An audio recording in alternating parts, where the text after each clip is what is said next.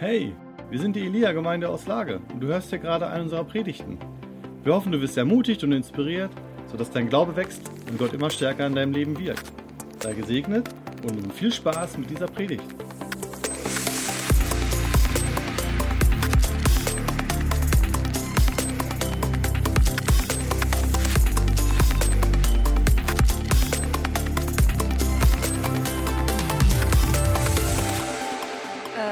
Ja, Wolli hat heute Morgen erstmal die Predigt ausgedruckt.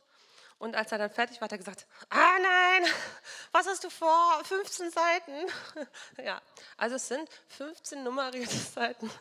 Aber ich kann euch ähm, schon mal eine Zusage geben, ich habe Größe 20 eingestellt. Also es wären wahrscheinlich normalerweise drei Seiten oder so. Aber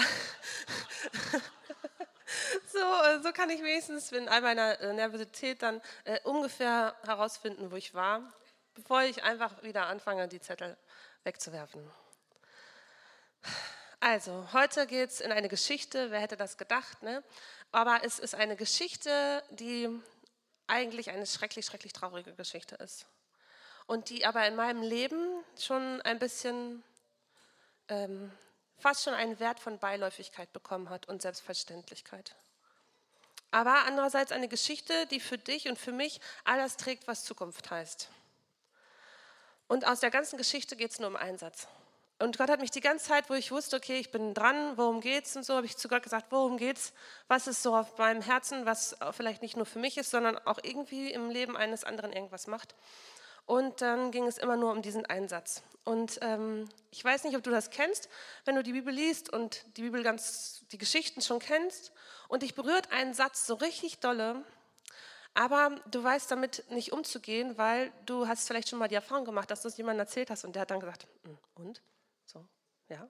Äh, dann behält man das, glaube ich, ganz oft für sich. Und vor ein paar Jahren hatte Gott mir mal so ein Bild gegeben von einer Frau, die übers Feld geht und ganz viele Früchte sammelt und sich die hier so in die Tasche macht und die nicht selber isst, aber viel zu lange wartet, um sie jemand anderen zu geben und irgendwann in diese Tasche greift und da ist schon Matsche. Von der Frucht ist nichts mehr. Ne? Und als ich mich mit diesem Vers so beschäftigt hat, hat Gott mich an dieses Bild erinnert und hat gesagt, hol die Frucht raus. Es wird schon irgendjemand da sein, der ziemlich hungrig ist. Und deswegen hoffe ich einfach für dich, dass du heute Morgen gekommen bist. Klar, wegen Gemeinschaft, Kaffee, Freunde, aber auch, weil dein Herz so richtig hungrig ist. Deswegen, die mich kennen, das ist heute kein Vortrag, sondern es ist eine Einladung und ich mache nur den Wegweiser. Und es geht in eine Zeit weit, weit zurück. In eine Zeit, wo es für mich als Frau oder für mich, die ich bin, keinen Weg zu Gott gibt, außer den Weg durch den Tempel, durch das Opfer eines Tieres durch einen Hohepriester, der mich alles in seine Hände lege und der einmal im Jahr ins Allerheiligste geht, um für meinen Frieden einzutreten. Ein Gott, der sich im Herzen weit weg anfühlt, zu dem es für mich keinen Zugang gibt und für dich damals auch nicht. Ein Gott, der nur Außergewählten begegnet. Eine Zeit voller Tempel und Priester, voller Schlachtfeste und Blutvergießen. Ein Gott, der im Allerheiligsten ist hinter einem 18 Meter hohen, 8, dicken, 8 Zentimeter dicken Vorhang. Und einmal im Jahr darf einer da rein, am Versöhnungstag. Und in ihn lege ich mein ganzes Vertrauen. Und ich glaube einfach, wenn ich damals gelebt hätte und du weißt, du hast ein Jahr Zeit, du sammelst dein Leben, viele Dinge geschehen, du sammelst dein Geld und du kaufst dieses Opfer und da ist dieser Versöhnungstag und viele haben sich schon mit diesem ganzen Thema auseinandergesetzt. Aber du selber, ich selber, für mich gibt es keinen Platz in dieser Beziehung mit Gott. Es gibt da keine Beziehung. Es gibt nur diesen Weg, um frei von Schuld zu werden. Und das ist für mich voll, voll erschreckend irgendwie, dass da ein Priester ist, der eine, der das darf, dem man ein Seil umbindet und Glocken an die Füße bindet und der dann dahinter geht, um das Opfer zu bringen. Und falls es nicht mehr klingelt, kann man ihn an diesem Seil wieder rausziehen. Ich äh, wäre da nicht reingegangen, glaube ich. Und ich glaube auch, wenn ich auf mein eigenes Leben schaue, würde ich sagen, ähm, würde ich die wäre ich würdig genug, in Betracht zu ziehen, hinter diesen Vorhang zu dürfen. Jetzt kommt die traurige Geschichte, von der ich gesprochen habe. Zur gleichen Zeit gibt es einen Mann. der als Erlöser an ein Kreuz geschlagen wird, lebendig, an einem dunklen Tag voller Tränen, voller Hoffnungslosigkeit für all die, die ihm nachgegangen sind, voller Schmerz in dem Herzen seiner Mutter, voller Angst, was die Zukunft jetzt bringt, einer Anklage, die gar nicht standhalten kann und einer Sonne, die verschwindet. An diesem Tag geht Jesus Christus diesen Weg und geht ans Kreuz von Golgatha. In Markus 15, Vers 33 steht das. Ich lese das jetzt vor. Ich habe, oh, oh, als ich das zu Hause gelesen habe, da war das so für mich so irgendwie so äh, intim. Dann habe ich noch zu Wolli gesagt, boah, ich will jetzt nicht der ganzen Gemeinde in so einer schweren Traurigkeit versetzen. Aber ich äh, sage dir das schon, das Ende wird richtig gut. Aber da müssen wir jetzt erstmal durch. Die Leute, die vorübergingen, schüttelten den Kopf und riefen höhnisch, du wolltest den Tempel niederreißen und am dritten Tag wieder aufbauen. Hilf dir doch selbst und steig herab von deinem Kreuz. Ebenso machten sich die führenden Priester und die Schriftgelehrten über ihn lustig. Anderen hat er geholfen, sich selbst kann er leider nicht helfen. Sagten sie spöttisch einander zu, zueinander. Der Messias will er sein. Der König von Israel soll er doch jetzt vom Kreuz herabsteigen. Wenn wir das sehen, werden wir auch an ihn glauben. Auch die Männer, die mit ihm gekreuzigt waren, beschimpften ihn. Und um zwölf Uhr nachmittags brach über das ganze Land eine Finsternis herein, bis, die bis drei Uhr nachmittags dauerte. Und um drei Uhr schrie Jesus laut, mein Gott, mein Gott, warum hast du mich verlassen? Ich habe es zu Hause gelesen und dachte, in all den Jahren meines Christseins habe ich immer gelesen und er schrie laut, mein Gott, mein Gott, warum hast du mich verlassen? Warst du schon mal an einem Punkt in deinem Leben, wo du dich gefühlt hast, als ob Gott dich verlässt? Dann, dann hört sich das nämlich anders an. Dann hört sich das ganz, ganz anders an. Dann hört sich das viel lauter an. Dann ist das ganz, ganz tief aus deinem Inneren. Dann schreist du nach diesem Gott. Mein Gott, mein Gott, warum hast du mich verlassen? Einige der Umstehenden sagten, als sie das hören, Seht doch, er ruft Elia. Einer holte schnell einen Schwamm, tauchte ihn in Weinessig, steckte ihn auf einen Stab und hielt ihn Jesus zum Trinken. Wartet. Wir wollen sehen, ob Elia kommt, um ihn herabzuholen. Da stieß Jesus einen lauten Schrei aus und starb. Da riss der Vorhang im Tempel von oben bis unten in zwei. Ich habe euch gewarnt, eine traurige Geschichte. Wir wissen, was am Ende passiert. Wir wissen, dass die Auferstehung kommt und die Himmelfahrt. Aber für mich schmälert das nicht den Schmerz, den Jesus erlebt. Nicht die Einsamkeit, nicht das Unrecht, nicht unsere Schuld, nicht die Sünde und auch nicht die Trennung vom Vater. Jetzt denkst du wahrscheinlich, Hammer Story, was genau, welcher Vers genau brennt auf ihrem Herzen? Wahrscheinlich der mit dem Vater. Nein, es ist nicht der mit dem Vater. Es ist der allerletzte Vers, Vers 38. Da riss der Vorhang vom Tempel von oben bis unten in zwei. Jeder kennt diesen Satz und jeder weiß auch von seiner christlichen Basis so wahrscheinlich, was dieser Satz bedeutet. Aber ich habe den immer so überlesen, weil in all dem war nur eine Sache für mich wichtig, das Werk auf Golgatha. Jesus hat alles freigemacht. Aber zur gleichen Zeit steht da dieser riesige Tempel der Ort, von dem ich geredet habe, das Allerheiligste mit diesem gigantischen Vorhang, der zum Reinigen 300 Priester brauchte, um ihn abzuheben, den Pferde nicht zerreißen können. Eine Mauer zwischen Gott und der Welt.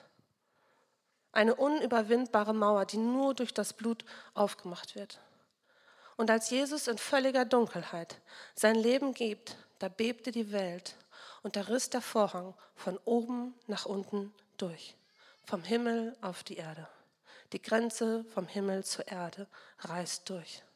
Und ich denke so, was ist mit all den Priestern, die, im Vor die da vorne waren, die da weiter draußen waren? Was ist mit denen passiert, als das passierte? Ich glaube nämlich, dass all ihr Leben war darauf ausgerichtet, dass da so eine Schockstarre entsteht, dass dein Kopf dir sagt, renn hin und bedeck das Allerheiligste. Und dass dein Herz so voller Schock ist, was, dass so etwas Unmögliches passiert, dass Schockstarre eintritt. Gott selbst macht eine ganz klare Aussage an diesem Tag. Als sein Sohn stirbt, ruft Gott aus, das Priestertum in dieser Form ist zu Ende. Es macht keinen Sinn mehr, ein Tier zu opfern. Es gibt keine Notwendigkeit mehr. Für Religiosität wird es keinen Platz mehr geben. Jesus sagt, wir haben also jetzt einen freien und ungehinderten Zugang zum wirklichen Heiligtum. Liebe Geschwister, Jesus hat ihn durch sein Blut für uns eröffnet. Er hat uns durch seinen Körper sozusagen den Vorhang im Tempel hindurch einen neuen Weg zum Leben gebahnt. Und wir haben einen neuen Hohenpriester, dem das ganze Haus Gottes unterstellt ist. Und deshalb wollen wir mit aufrichtigen Herzen und voller Vertrauen und Zuversicht in die Gegenwart Gottes treten. Ich habe gedacht, wenn ich damals gewesen wäre, ich wäre wahrscheinlich wie so eine Irre losgerannt über diese Mauern, um dahin zu laufen, um da ins Allerheiligste zu sehen, wahrscheinlich an schockstarrenden Priestern vorbei, so, um zu sehen, wer da ist, wie die Gegenwart Gottes in diesem Allerheiligsten ist. Und ich erzählte das irgendwann mal Wolli und sagte, ich wäre so losgerannt da rein. Ich, und wenn ich nur geguckt hätte, so ich hätte das sehen wollen. Und dann hat Wolli zu mir gesagt, ähm, und wen wolltest du da finden? Und dann ist mir das erst so wie Schuppen von den Augen gefallen. Wen wollte ich da finden? Ich habe immer gedacht, der Tempel ist in zwei, jetzt darf ich da reintreten. Für mich als Frau, für die es damals keinen Platz gab und für die Kinder und für die Heiden, für alle die, ist jetzt endlich die Möglichkeit, da durchzugehen, ins Allerheiligste zu gehen und sich das anzugucken und frei zu werden. Aber in Wirklichkeit ist es ja so, dass da niemand mehr ist dass Gott ja nicht da drinnen geblieben ist. Gott ist ja mit seinem Geist ganz woanders hingegangen. In Korinther 13, Vers 6, 3, äh, Vers 16 steht, wisst ihr nicht, dass ihr der Tempel Gottes seid und dass Gottes Geist in eurer Mitte wohnt? Und da dachte ich so, ja, das weiß man vom Kopf, aber irgendwie fehlte mir das Verständnis dafür. Und ich merke so, bei mir ist das oft so, ich weiß etwas vom Kopf, aber mein Herz, das braucht ein bisschen, ne? um das so sacken zu lassen. Zum Beispiel, ich, ähm, ich war schwanger mit Norchen und wir hatten voll auf ihn gehofft und gewartet. Und dann musste ich äh, für, für äh, eine Hochzeit zum Arbeiten, bin ich nach Forteventura geflogen und ich war schon so Halbzeit ungefähr. Und ich hatte ihn noch nie gespürt. Und die, die schon mal ein Baby unter ihrem Herzen getragen haben, die kennen das, wenn es plötzlich anfängt, sich in dir zu bewegen und das ist ein bisschen gruselig so. Man gewöhnt sich daran, man gewöhnt sich ja fast an alles, ne? aber es ist trotzdem gruselig.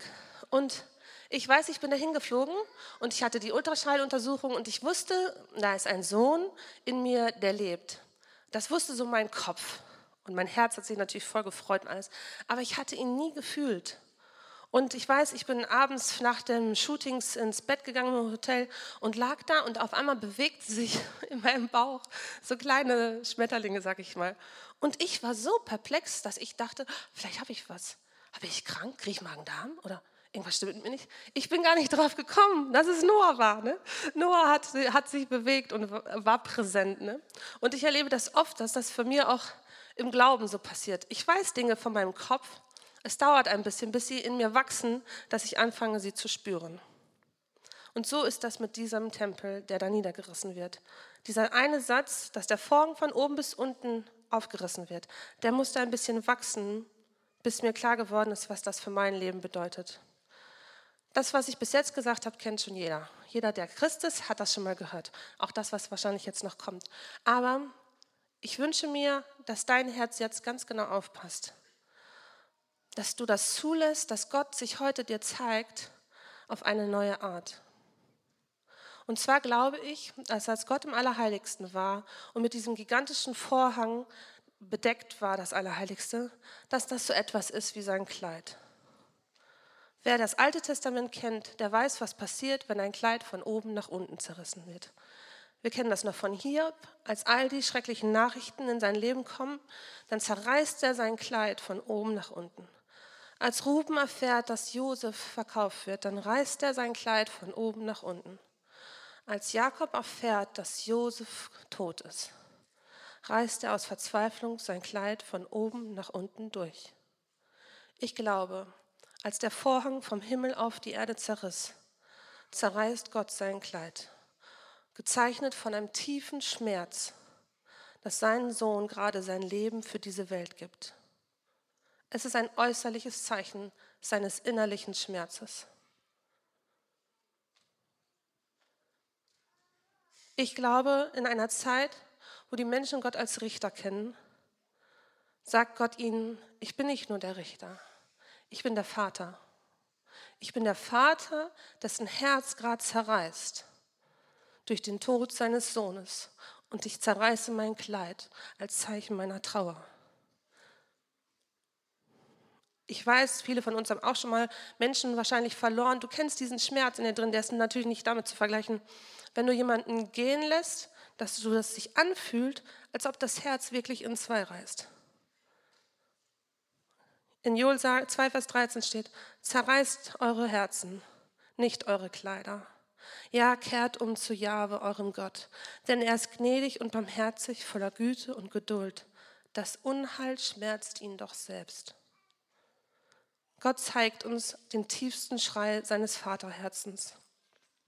Was für ein Gott an einem Tag der Freiheit.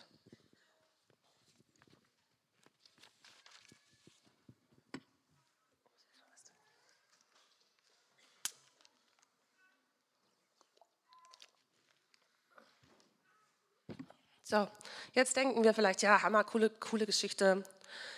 Ist auch wirklich so, habe ich für mein Leben angenommen. Ich bin da mittendrin. Was bedeutet dieser Vorhang für mein Leben? Ich weiß nicht, was er für dein Leben bedeutet, aber ich weiß, was er für mein Leben bedeutet. Als ich das gelesen habe und Zeit mit Gott hatte und alles, da ist mir so klar geworden, dass ich persönlich in meinem Leben manchmal diesen Vorhang flicke. Und ich glaube, ich bin nicht die Einzige, die manchmal eine dicke Nadel nimmt und diesen Vorhang in der Mitte wieder flickt und einen Knoten bindet. Einen Knoten, der mich trennt von meinem Gott. Den nicht Gott von mir trennt, sondern mich von ihm. Ein Knoten voller Anklage. Ein Knoten vielleicht aus Sünde, die ich tue. Aus Versagen, das ich mir selbst nicht verzeihen kann. Aus Enttäuschung über mich und andere und über Gott ein Knoten für einen Streit, der immer noch besteht. Einen großen Knoten für Bitterkeit, in der man sich ziemlich wohlfühlt. Ein Knoten der Verzweiflung. All das, was uns in unserem Leben begegnet, was unser Herz schwer macht, was wir manchmal nicht ans Kreuz tragen, sondern womit wir versuchen, diese große Trennung, diesen, diesen Riss zu flicken. Und wir erkennen uns in Einsamkeit. Nicht, weil Gott geht, sondern weil wir eine Mauer wieder aufrichten. Da steht, denkt ihr denn wirklich, der Arm des Herrn sei zu kurz, um euch zu helfen? Oder der Herr sei taub und könnte eure Hilfeschreie nicht hören? Nein, sondern die Mauer, eine Mauer steht eurer sondern eine Mauer, sondern wie eine Mauer steht eure Schuld zwischen euch und eurem Gott. Als ich mich vorbereitet hatte und ähm, ich hatte gebadet und mit so einfach Zeit mit Gott, habe ich zu Gott gesagt, warum all diese Verse, warum dieser Vorhang, den wir flicken und uns selbst von dir trennen, wo, für wen ist das heute wichtig, so eine deprimierende Message.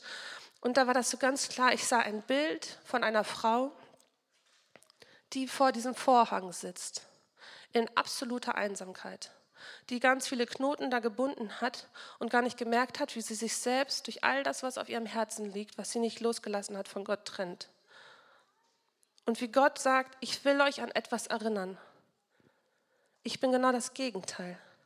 Ich bin nicht dahinter. Ich will keine Mauern. Ich will keine Vorhänge. Der Weg ist frei. Die Gnade ist da. Das Gnadengeschenk am Kreuz zählt heute für dich. In Hebräer 10, Vers 17 steht, wo aber die Sünden vergeben sind, da ist kein Opfer mehr nötig. Ich glaube, dass Gott sich von Anfang an danach gesehnt hat, dass es diese Mauer, diese Trennung, diese Grenze zwischen Himmel und Erde, dass es die nicht gibt. Gott hat Adam und Eva im Garten Eden jeden Tag besucht. Jeden Abend sind sie gemeinsam gegangen. Was haben sie da gemacht? Sind sie in Stille durch die Schöpfung gewandert?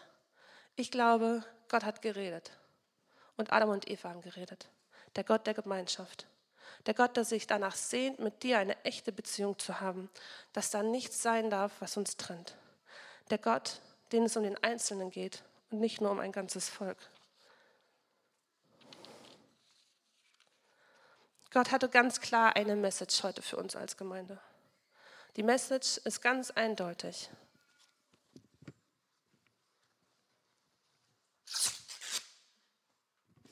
Es gibt keinen Vorhang mehr in deinem Leben.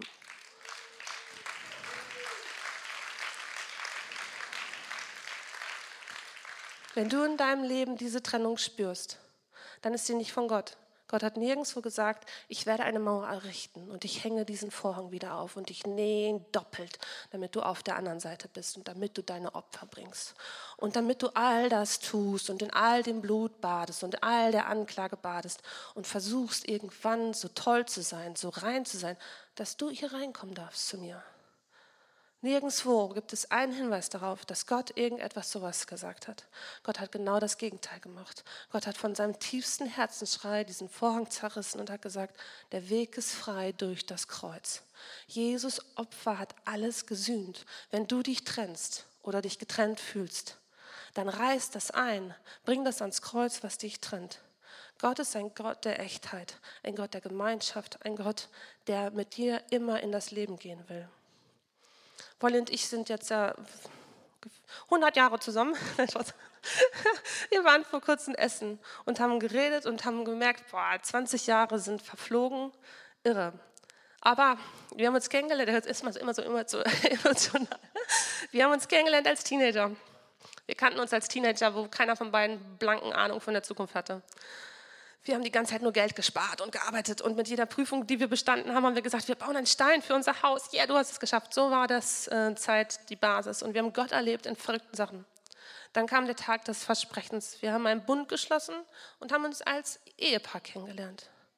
Dann kam Yoshi und wir haben uns als Eltern kennengelernt.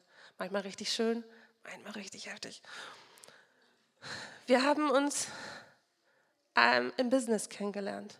Jeder ist seinen Weg gegangen, um zu gucken, wo er hingehört. Wir haben uns in der Gemeinde kennengelernt. In all dem, um zu gucken, wo stehst du und ich push dich daran und wo stehst du und ich push dich daran. Dein Sieg ist mein Sieg. Jeden Schritt sind wir zusammengegangen bis jetzt. Und wir haben immer wieder in dem gleichen Menschen etwas Neues kennengelernt. Und ich kann dir sagen, die Sprache, die wir miteinander sprechen, das ist unser Geheimnis. Du kennst die nicht. Ich weiß genau, wenn wir uns angucken, was es heißt, an einem richtig guten Tag weiß ich es. Ich weiß es aber auch, wenn ich mal richtig doofe Sachen gemacht habe. Wenn ich ihn angucke, weiß ich genau, was es heißt. Es ist unsere Geheimsprache, die echt ist in unserem Herzen. Ich kann natürlich nicht sagen, genau so ist das mit Gott, aber es ist ein Beispiel dafür. Wo bist du gerade mit Gott? Bist du noch beim Kennenlernen?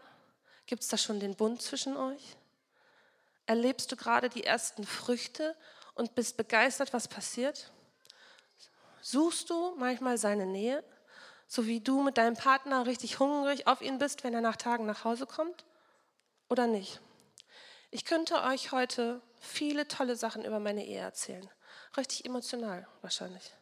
Und dann steigen wir beide ins Auto und schweigen uns an und sind bis zum nächsten Sonntag zwei Fremde. Das könnte auch sein. Deswegen muss ich sagen, das zwischen mir und Wolli, das ist unser Geheimnis. Wie wir leben, was wir voneinander denken und fühlen, wissen wir beide und Gott. Ich weiß, dass das echt ist. Ich weiß, dass all das, was ich über uns sagen kann, echt ist. Dass es kein Bling, Bling, Katsching ist, um sich zu schmücken, damit jemand anderes denkt, wow. Und genau danach sehnt Gott sich mit dir. Kein Bling, Bling, Katsching. Es geht um dich und es geht um ihn ich kann noch so oft auf dich gucken, wie toll, oder du auf mich, wie toll ich irgendwelche Verse auswendig kann oder was auch immer tolles Christliches ich so mache.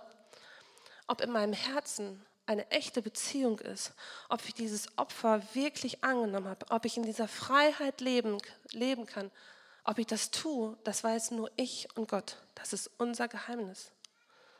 Ich will dir damit keinen Minderwert geben, dass du jetzt denkst, oh nee, mir und Gott geht es gerade richtig schlecht. Nein, ich will dir auf keinen Fall einen Minderwert geben. Ich will was ganz anderes. Ich will dir nochmal sagen, es gibt keine Trennung. Es gibt keine Trennung.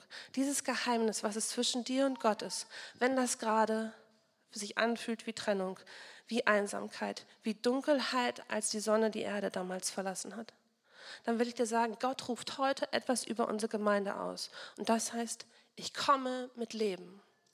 Ich komme mit Leben und ich, ich wünsche dir, dass du die Augen mal schließt, weil Gott kommt heute mit Leben. Gott kommt mit Leben in all das Tote, was da gerade liegt. Gott hat heute versprochen, ich komme mit Leben. Ich will das neu machen. Ich bin da. Wir reißen das heute ein. Bring das doch einfach an mein Kreuz, was dich trennt. Und wenn es solche Sachen sind, einfach nur, dass du Misstrauen gegen Gottes Gnade hast. Ich weiß, es kann all das sein, Sünde, all das. Aber ich hatte einfach so oft Misstrauen gegen Gottes Gnade auf meinem Leben. So oft sind Dinge passiert, die so schön waren, dass ich dachte, boah, das kannst du keinem erzählen, weil vielleicht ist dann, vielleicht geht das dann kaputt, weil ich dachte, Gott könnte mir das einfach wieder wegnehmen, weil ich hatte kein Vertrauen da rein, dass sein Gedanken über mich sind gut. Und so bauen wir unser eigenes Priestertum wieder auf und wir versuchen etwas zu erbringen und ganz besonders toll zu sein und denken, damit kann ich diesen Vorhang so umgehen, anstatt mich damit auseinanderzusetzen, alles in Ordnung zu bringen und neu zu Gott zu kommen. Neu zu Gott zu kommen ist heute das Motto. Neu zurück zum Vater, eintreten in Heimat. Alle, die mal heimatlos waren, wissen genau, was das bedeutet. Eintreten in eine Heimat, wo jemand dich liebt, vom Anbeginn der Zeit wo der Tröster und der Führer da ist, wo dein Vater da ist, der deine Sprache spricht. Ich war letzte Woche Dienstag zur Frauensauna gefahren und ich war gar nicht so lange weg und unsere Kids kennen das auch, dass ich vom Arbeiten öfter weg bin. Und ich bin unten reingekommen und Yoshi kam auf mich zu und umarmte mich, ich noch mit der Tasche so und sagt, Mama, wie schön, dass du zu Hause bist. Da ich so, okay habe ich gedacht, der ist Teenager, nimm das auf, nimm das auf, lass ihn nicht los. Und von hinten kamen so zwei richtig feste Hände und pressten sich so um meinen Bauch, stillschweigend Noah. Der war nur seine Gegenwart reich, der muss da nicht noch was sagen. Und dann, in, genau in diesem Moment, kam Jaron angelaufen und stellte sich so vor mir. Und ich dachte so bei mir selbst, boah Jesus, das ist das Gefühl von nach Hause kommen. Ich wünsche dir heute so sehr, dass du das erlebst bei Gott und nicht in der Welt und nicht bei irgendwelchen komischen Sachen, sondern dass du das erlebst bei deinem Vater nach Hause kommen. Gott sehnt sich immer nach einem echten Herzen. Gott kümmert sich immer um dein Herz. Wo aber die Sünde vergeben ist, da ist kein Opfer mehr nötig. Wenn du heute merkst, boah, ich habe ein paar Knoten sogar mit Sünde gemacht, dann sage ich dir, ja, Hammer, du hast es heute erkannt. Dann bring das doch ans Kreuz. Und wenn du merkst, nein, da sind so viele andere Sachen, da ist so viel Selbstanklage und so viel Verzweiflung in meinem Leben, ich habe das so fest zugezogen, dann sage ich dir, dann sei ab heute kein Opfer mehr. Ich weiß, das ist eine ganz schlimme, heftige Aussage, wenn ich das mache. Aber man kann sich als Opfer manchmal auch richtig wohlfühlen. Und man wird dann mehr Opfer und mehr Opfer und mehr Opfer. Und ich sage dir, du bist doch kein Opfer. Für dich ist all das passiert. Also trete aus und sag, ich mache die Schnur auf, zu der ich zum Opfer wurde und ich leg die dahin. Natürlich kann es sein, dass schlimme Dinge passiert sind, die dich dahin getrieben haben, aber nichts hält dich da. Der Weg ist frei. Und wenn da Bitterkeit ist gegen all die, die rechts und links so böse gucken und die, die was gesagt haben und der, der das getan hat, dann sage ich dir, du hast aber diesen Knoten zugezogen, der dich trennt. Mach den auf heute und leg den da ans Kreuz. Ich habe mich so gefreut. Ich weiß nicht, ob Anna Hahn ist. Anna Hahn heute hier.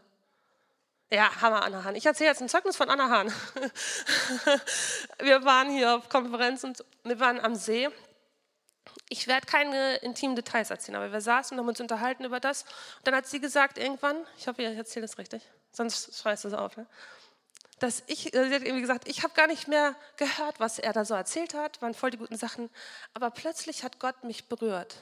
Und Gott hat eine Lüge rausgeholt, die ich geglaubt habe, die zu meiner Identität wurde.